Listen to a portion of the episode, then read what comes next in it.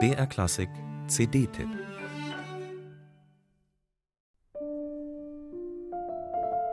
Bach macht den Anfang. Ganz beiläufig und vertraut, als wäre man schon eine Weile im Gespräch mit ihm und mit ihr, mit Anna Gurari, die ihn sprechen lässt, straight und gelassen. Nur zwischen den Zeilen da schimmert's so melancholisch. Und dann beamt sie uns weg.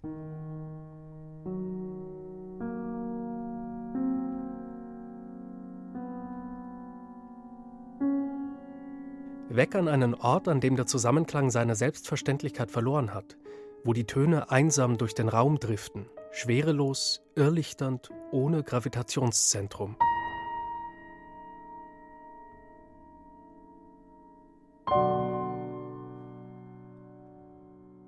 Besser gesagt, fast ohne, denn das neue Album von Anna Gurari funktioniert wie ein Boomerang.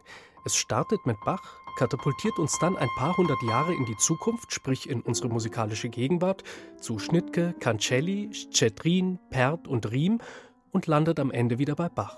Kaum möglich, da beim Hören nicht zu vergleichen, nach Ähnlichkeiten zwischen dem Alten und Neuen zu suchen, nach jenen elusive affinities, von denen auch der Albumtitel spricht.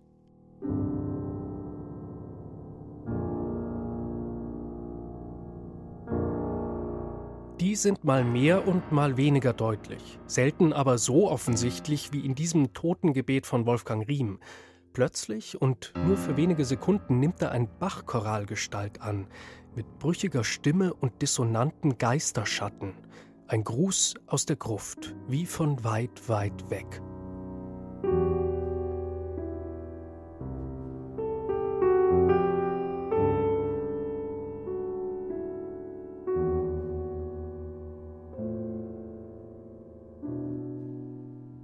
Man kann sich einen Spaß daraus machen, das Album nach solchen Querverbindungen, nach Zitaten zu durchforsten. Immer wieder stößt das Ohr auf Klangmuster, die Assoziationen oder Erinnerungen wachrufen. An das, was man gerade gehört hat oder vor einer Weile, manchmal vor einer ziemlichen Weile, also zuletzt eigentlich im Dezember.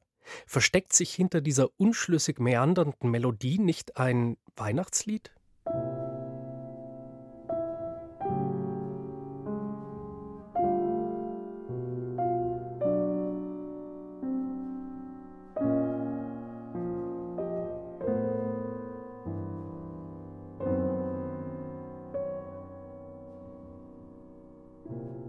Dieses Album durchhören, das ist ein bisschen so wie Wolken beobachten.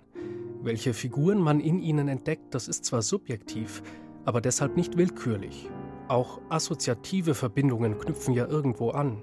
Hier nicht nur an melodische Fragmente, sondern vor allem an ein bestimmtes Klangbild, das Anagorari über die gesamte Strecke ihrer Einspielung durchhält.